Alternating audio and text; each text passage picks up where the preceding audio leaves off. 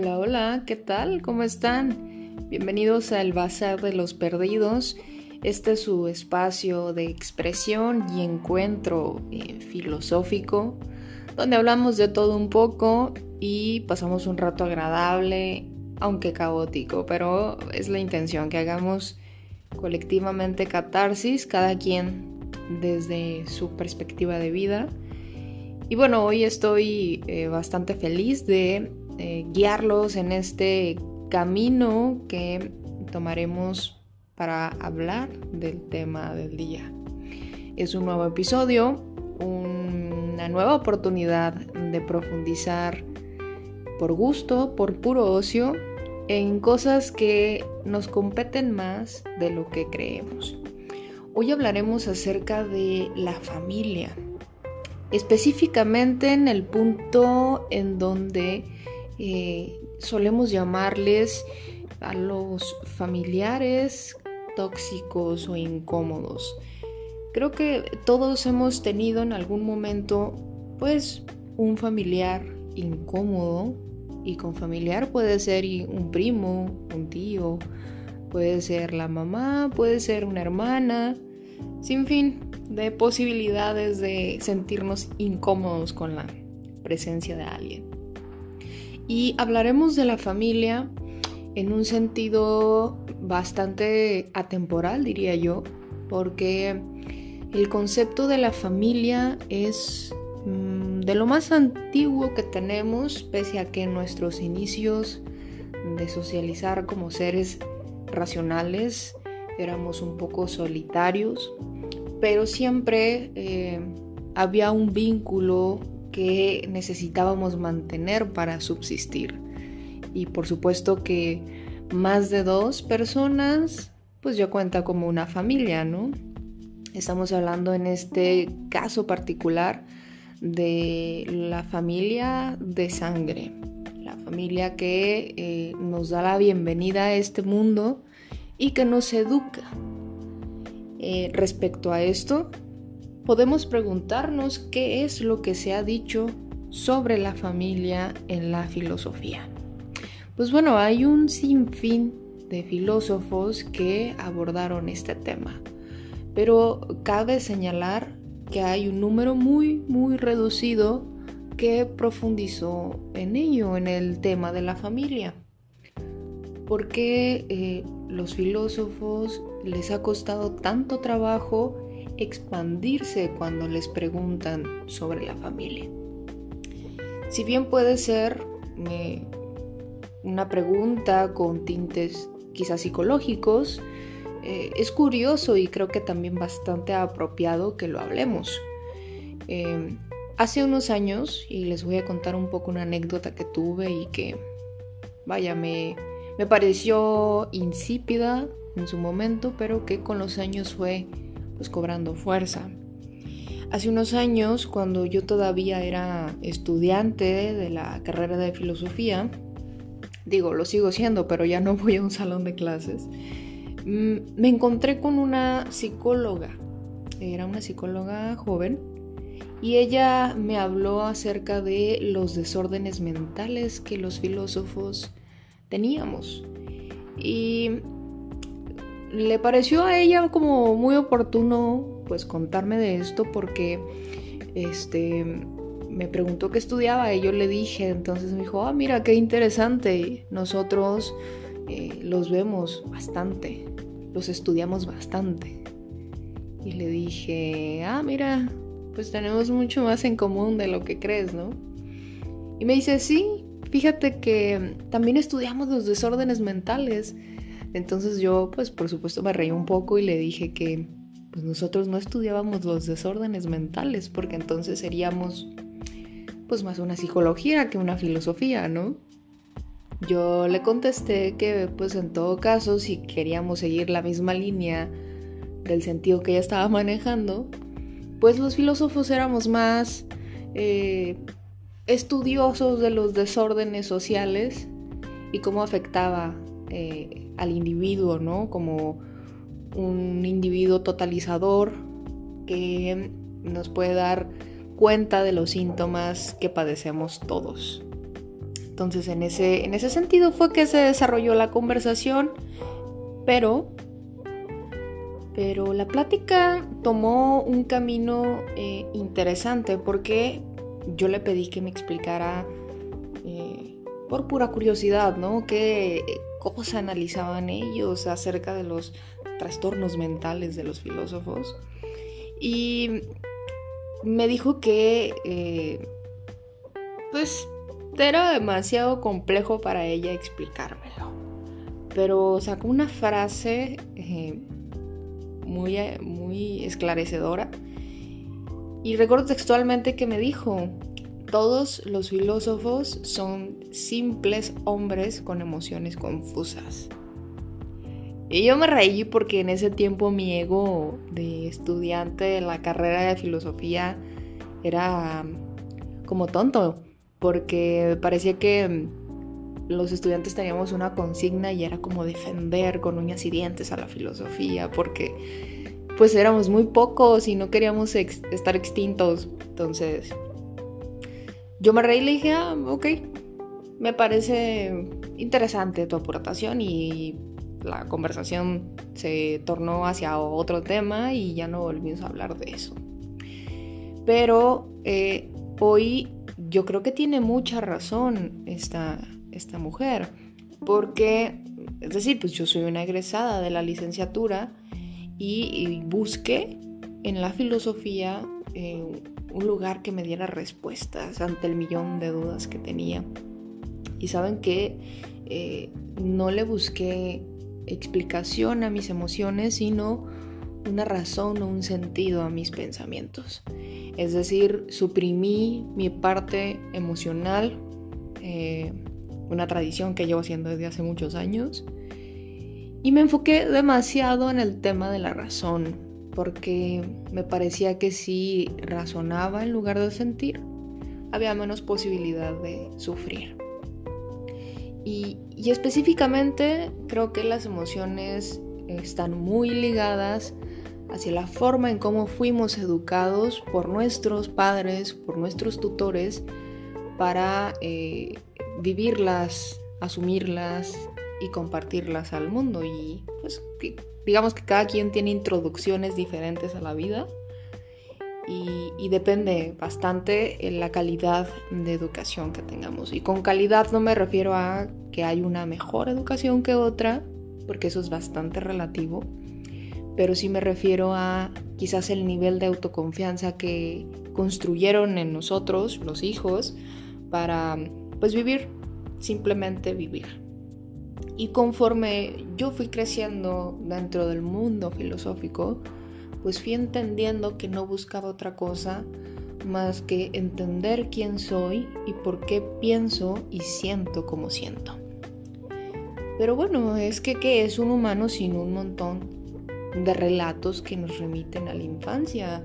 Por supuesto que la infancia, según los neofreudianos o postfreudianos o como se les llamen a los seguidores de Freud, eh, pues dicen que es destino. Entonces, quizás, y solamente quizás, los filósofos antiguos, pues, se limitaron a hablar de la familia porque, uno, quizás su psique se los bloqueaba, o también porque su condición científica, y se van a crispar muchos con esto, porque para los científicos la filosofía no es una ciencia, sino una pseudociencia. Pero curiosamente, eh, la mayor parte de los filósofos pertenecemos a un rango de investigación y eso nos hace científicos sin el grado y sin el respaldo de las otras comunidades científicas, pero eh, esta condición científica de los filósofos de hace eh, bastantes años, pues a lo mejor no miraban importante o relevante hacer un estudio sobre las relaciones humanas sobre la familia en específico. En fin, cualquiera que haya sido el caso, es gracioso darnos cuenta que uno, por ejemplo, de los diccionarios más importantes sobre filosofía, un libro grande y pesado, más grande y pesado que el Atlas que llevamos en sexto de primaria o quinto de primaria, sobre este autor de Nicolás Abagnano, pues de sus 1103 hojas, solamente le dedicó la ridícula cantidad de dos párrafos al significado de familia. Y hay otros diccionarios más que siguen sin dar una explicación precisa acerca de familia. Y lo cual nos dice un montón de cosas, ¿no? Sigue como impulsando esta idea de que los filósofos hemos saltado temas emocionales para obsesionarnos con temas racionales. Aunque yo ahí tengo mis, mis réplicas también al respecto, luego se los cuento. Igual si nosotros buscamos en internet la definición filosófica de familia, lo reduce a un simple concepto llamado célula de sociedad. Y lo digo simple, sé que se puede profundizar bastante con el concepto de célula de sociedad, pero imagínense que alguien muy ajeno a la filosofía de pronto le interese tener una concepción filosófica de un concepto y googlee qué es familia según la filosofía. Y lo primero que le diga y lo poco que le diga es célula de sociedad. Pues contribuimos a este círculo vicioso de decir y no decir nada, de entender y no entender nada y de guardarnos demasiada información para nosotros mismos. Y sí, esto es por supuesto una crítica hacia mis colegas filósofos. En fin, de ahí, más tarde que temprano, eh, también podemos ver que hay cientos de investigadores que publican en prestigiadas revistas filosóficas y basan toda su mm, investigación, valga la redundancia, en Platón y Aristóteles para fundamentar su desarrollo del concepto de familia. De nuevo, Platón y Aristóteles eh, ganan la carrera en el eh, pues en la profundización de temas bastante cotidianos porque no, no es un tema, es decir, no estamos hablando de la energía negra o de la materia negra del universo, estamos hablando de algo que vivimos y que es lo primero que vemos cuando nacemos, que es pues una familia unida o desunida, pero una familia. Y para esto será necesario que hoy hablemos de qué cosas dijo Platón sobre la familia y por qué ha generado tanta polémica. Digo, esto es curioso porque, pues por supuesto que nosotros somos bien polémicos, porque generalmente como no estamos muy de acuerdo con ciertos temas. Y eso es bueno porque al final crecemos, porque somos contreras ante, lo que se ha construido como eh, prejuicios, ¿no? Universales y válidos y aceptados por todos.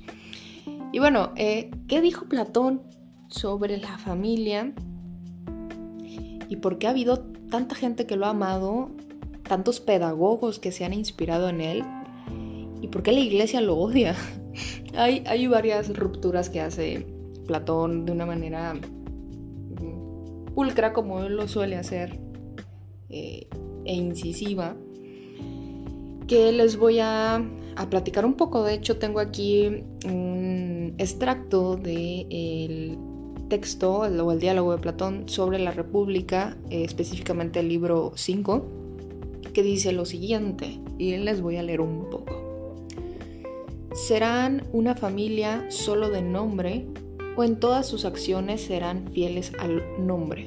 Por ejemplo, en el uso de la palabra padre, se cuidará a un padre implícito y la reverencia filial y el deber y la obediencia a él que ordena la ley y se debe considerar al infractor de estos deberes como una persona impia e injusta que probablemente no recibirá mucho bien de mano de Dios o del hombre? ¿Serán estas o no las tensiones que los niños escucharán repetidas ocasiones en sus oídos por todos los ciudadanos acerca de aquellos que se sienten intimidados con ellos para ser padres y el resto de sus parientes? Estos, dijo, y ninguno otro, ¿por qué? ¿Qué puede ser más ridículo que pronunciar los nombres de los lazos familiares solo con los labios y no actuar en espíritu de ellos? Se los voy a traducir, por supuesto, porque Platón tiene una característica de redacción y sobre todo de traducción bastante compleja. Em, uno tiene que, digamos que, construir con el texto eh, la mejor traducción o significación de lo que intentó decir Platón.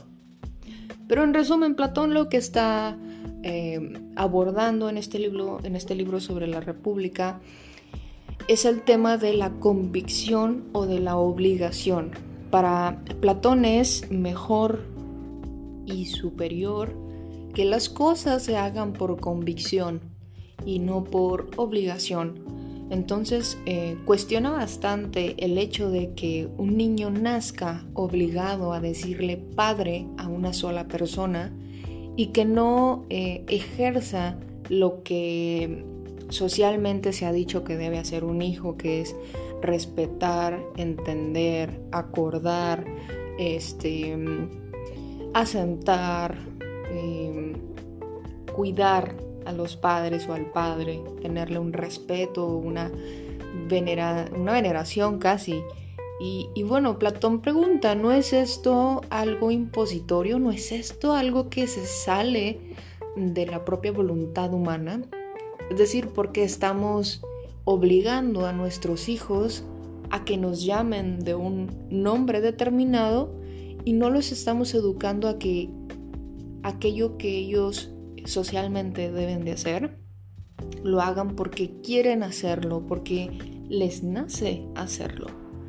Platón es un hombre, un filósofo que en todas sus reflexiones filosóficas invita a quien sea que lo esté leyendo y, obviamente a todos los filósofos que estaban a un lado de él y que hacían sus pachangas y hacían sus banquetes para filosofar, a hacer las cosas por convicción, casi casi por una mm, un tema de quizás pasión, aunque el concepto de pasión choque con el ideal de Platón. Pero um, utilizo la palabra para comunicarnos aquellos que me están escuchando y yo y entendernos un poco mejor. Entonces, Platón es el, primer hombre en la historia eh, del que nosotros tenemos conocimiento que cuestiona a la familia y cuestiona las relaciones familiares. Y pasaron muchos años hasta que alguien lo volviera a hacer de nuevo. Em, Después fue Aristóteles quien abordó este tema, pero eh, Aristóteles le dio otra, otra perspectiva al tema. Pero Platón siento que em, en su sentimentalismo por apegarse a la razón, casi casi a un deber ser kantiano, em, hace estas preguntas y cuestiona las estructuras sociales y familiares para liberar a las personas del yugo al que somos sometidos desde pequeños, desde niños. Hay otros eh, parágrafos que, pues por supuesto, serían interesantes de leer, pero les voy a dar una introducción más traducida por mí y hablemos también de otro concepto que rompió paradigmáticamente Platón y es el del matrimonio. Y aquí es donde les decía hace rato, aquí la religión judío-cristiana, católica, bastante popular en nuestro Latinoamérica, em, pues dieron de gritos con Platón, porque en muchos eh, estudiosos de Platón se habla acerca de la pretensión platónica, de romper no solamente con la familia, sino con el matrimonio en específico.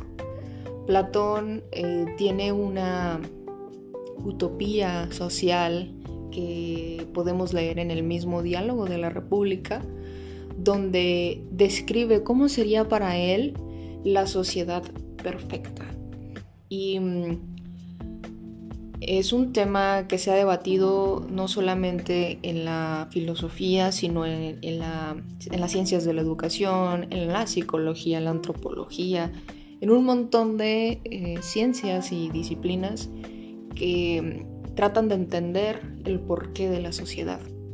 Y es que Platón decía que era bien conveniente que cuando una persona o un niño naciera, no conociera a sus padres, que fuera criado por la sociedad en general y aprendiera a ser una persona de bien y amar y a cuidar y respetar a todos por igual. Platón comentaba que si esto sucedía, si había como una especie de guardería, quizás con ciertas madres preparadas física y mentalmente para cuidar a los niños, pues era eh, una introducción satisfactoria a la sociedad y, estaríamos preparando personas con un sentido de servir eh, muy diferente al que estamos acostumbrados, porque no habría ningún coto de poder, porque no había ningún sentido de exclusividad, porque no habría eh, nada en el sentido como de propiedad privada que nos hiciera enclaustrarnos en un espacio. De hecho, sería todo lo contrario. Em, el niño crecería o la niña crecería amada y querida y protegida y educada por todos, por todos los que, por supuesto, tendrían que hacer como una especie de casting para pertenecer a, este rango de educadores y de cuidadores. Y, sería amamantado por mm, cualquier mamá, y no necesariamente su madre biológica tiene que estar ahí. Quizás si simplemente procreó y entregó a la sociedad, al Estado, em, su hijo y se encarga de ahí en adelante todos los demás en criarlo y cuidarlo y amarlo y educarlo. Entonces esta primera idea platónica de una familia eh, comunitaria eh, trascendió bastante y hasta la fecha siguen siendo teorías o posturas sociales que se discuten en diferentes como mm, posturas políticas, ¿no? Como el socialismo, el comunismo, incluso el, el neocapitalismo también tiene como ciertas pretensiones de estudiar el caso de Platón. Y con el tema del matrimonio, pues al diluir a la familia como tal, al no tener un rol de padre o un rol de madre, no habría la necesidad de un matrimonio.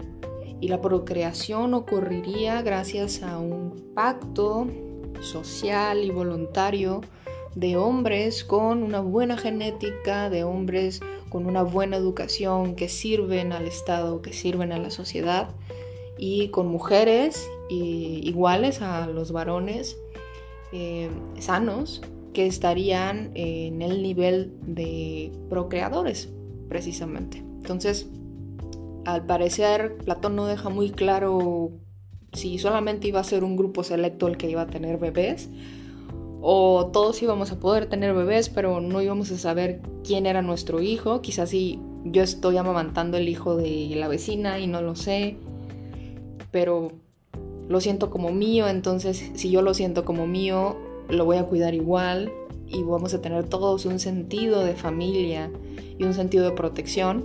Y Platón dice que este sentido como humano, irracional y cálido construiría una mejor sociedad.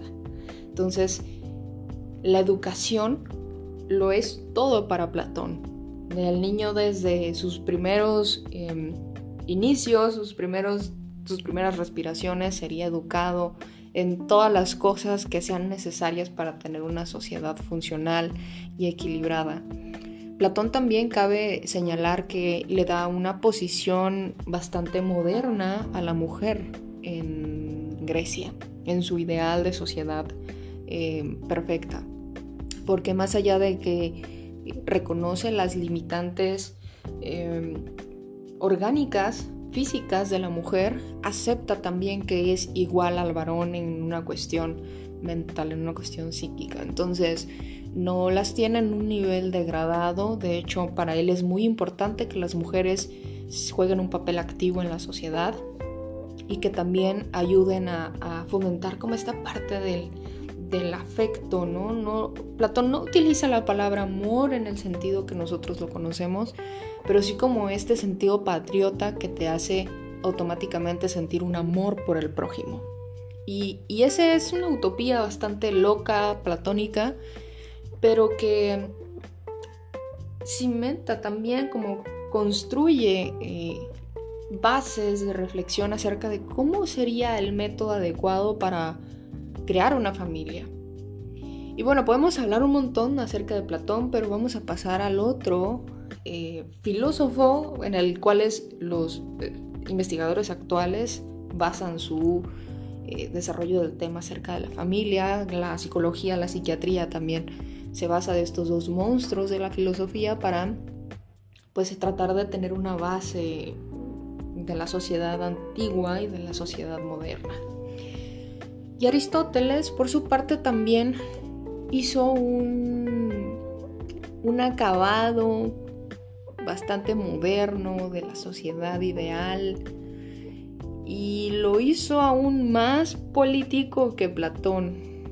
Y parece que esto es imposible porque Platón de pronto hizo una política de la familia muy interesante, pero Aristóteles dijo, a ver, compromiso, querido Platón, yo estoy más actualizado que tú y más estructurado y vamos a ver de qué em, mala postura tuviste en tu república, en tu república para pues yo refutarte. De hecho, Aristóteles refuta mucho a Platón en sus diálogos y no es la excepción con el, libro de la política de Aristóteles, que así se llama precisamente la política de Aristóteles. Y eh, hay cuestiones interesantes que vamos a poner sobre la mesa ahorita con, con Platón. Les voy a leer algunas de las extracciones más interesantes que hice del libro de la política. Lo pueden encontrar en cualquier edición. Yo les aconsejo con todo mi corazón que si están interesados en entender la construcción de la familia y de la sociedad y de la política que hasta la actualidad tenemos, lean a Aristóteles. Es bien importante hacerlo para entender por qué estamos como estamos y por qué es difícil reestructurar nuestra sociedad.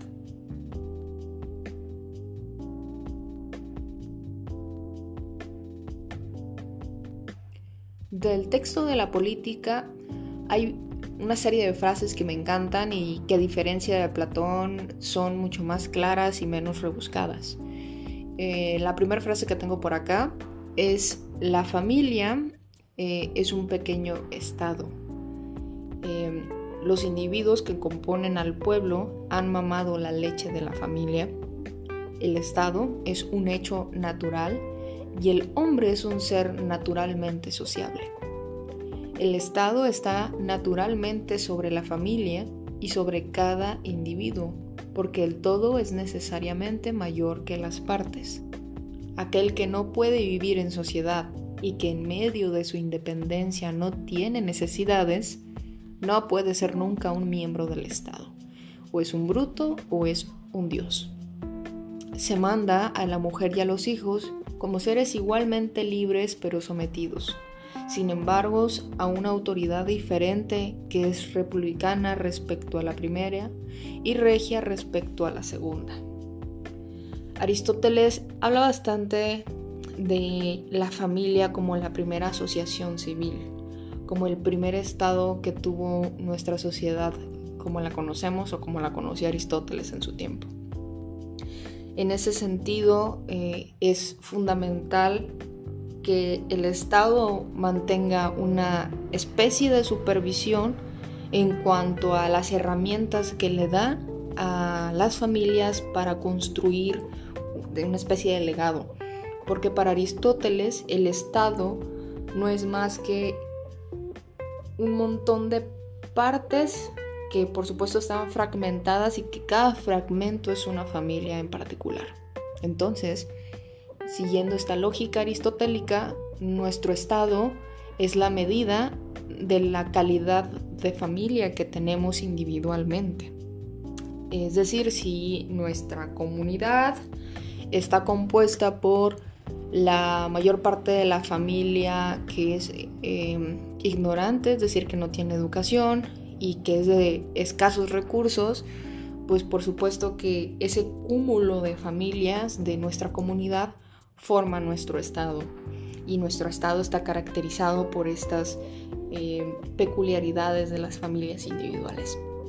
Por eso es que para Aristóteles es eh, fundamental que las familias tengan las herramientas adecuadas para construir cada quien desde su posición, desde su, em, digamos que, eh, estadio de poder y de educación, una familia con mejor calidad. Aunque esto, insisto, es muy relativo. Por eso es que Platón eh, no habla en un sentido tan político como sí lo habla Aristóteles, porque al parecer Platón hace más un intento de hacer común incluso el, propio sentimiento de los hijos, y Aristóteles no lo ve en este sentido como romántico. Es más un hombre que está pensando en la construcción social a partir de la participación de los actores de las familias eh, que coexisten en un mismo lugar. Y él, Aristóteles, empieza a introducir, eh, quizás ingenuamente, y que nos va a sonar muy familiar, el concepto de la propiedad privada. Con Aristóteles se empieza a esbozar o empieza a ser como efervescencia el capitalismo. Porque para Aristóteles es bien importante que los hombres, hombres y mujeres de la polis, es decir, de la sociedad, tengan su terrenito, tengan su espacio de convivencia, su espacio privado propio para tener una educación correcta de sus hijos.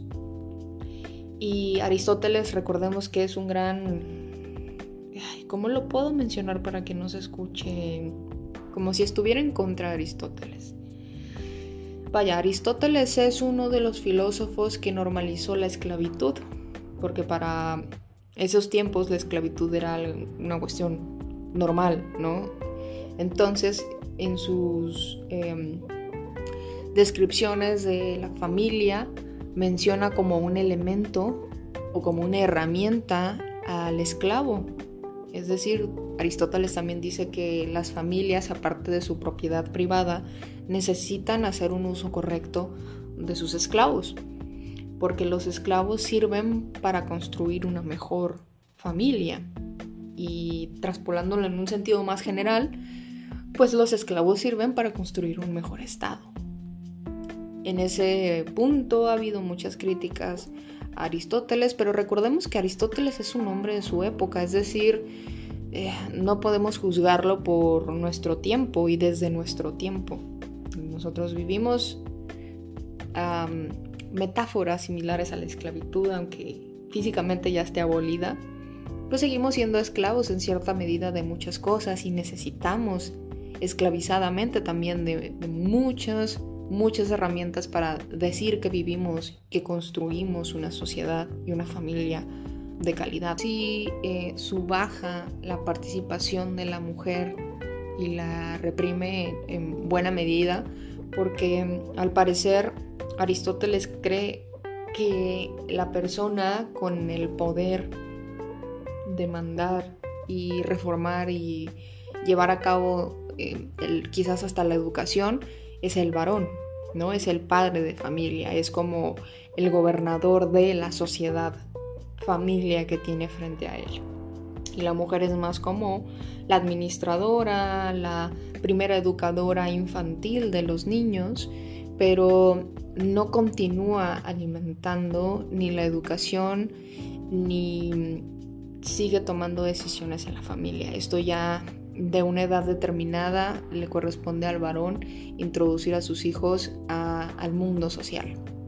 Y esto es si tuviste varones hombres, pues es mucho mejor. Si tuviste hijas mujeres, hijos mujeres, pues se complica porque entonces las mujeres están eh, reducidas a hacer lo que la mamá hizo y así sucesivamente.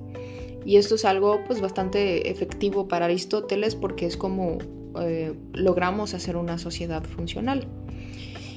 Y hay también otras características que mm, hablan mucho acerca de em, cómo podemos entender la sociedad actual y hay esta frase que a mí me encanta bastante de Aristóteles que dice que los individuos han mamado la leche de la familia porque vemos esta conjugación constante de Aristóteles de hablar del todo y de las partes.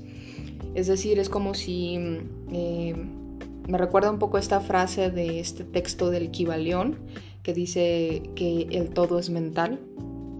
Y lo siento como muy en este sentido porque para Aristóteles las partes son muy importantes porque conforman el todo, pero el todo es la cara que nosotros conocemos. Entonces, em, conlleva una responsabilidad y un cuidado muy similar, pese a que veamos una versión completa, que es la, la de la sociedad.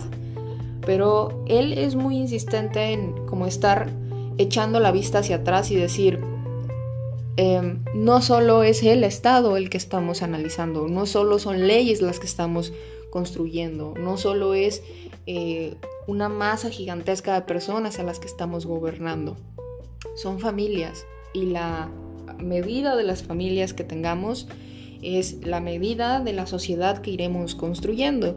Si nuestras familias están educando a hombres débiles, tendremos entonces una sociedad débil. Si las familias están permitiendo los vicios y las adicciones, entonces nuestra, nuestro estado, nuestra sociedad será un estado vicioso y adictivo, ¿no? En el, sentido en que lo hablo.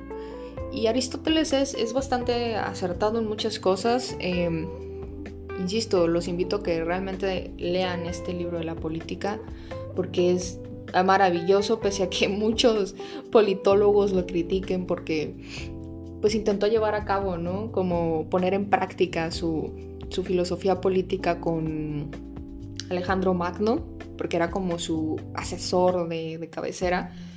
Y fue terrible. fue terrible en términos políticos. Alejandro Magno fue desastroso, pero también sabemos que Alejandro Magno tenía un carácter bastante complicado.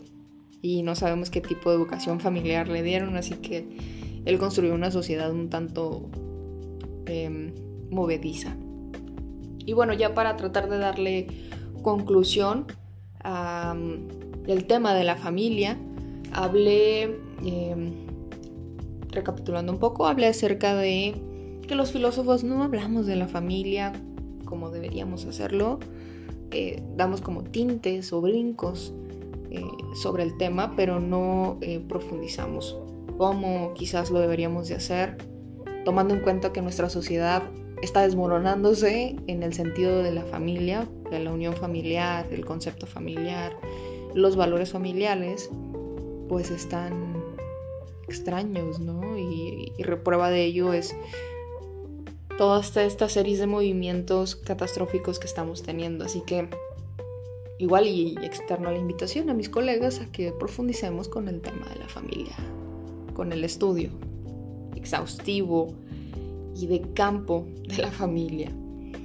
Y bueno, para esto les hablé de Platón y su idea de romper con el matrimonio, su idea de, romper con la familia como la conocemos tradicionalmente, sobre el rol de los cuidadores y qué características deberían de tener.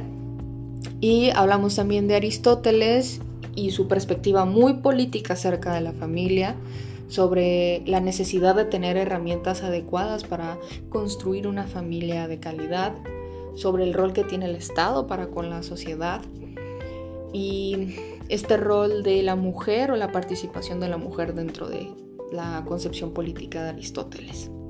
Y ahora les voy a leer algunas cosas como una especie de recorrido sobre frases que encontré acerca de, filósofos, algunos contemporáneos, otros bastante viejos y que nos dan una perspectiva de cuál es como la postura que tenemos los filósofos en torno a hablar y vivir la familia. Empecemos con este filósofo y político John Brown. Él dice que una familia feliz no es sino un paraíso anticipado. Bastante positivo este amigo.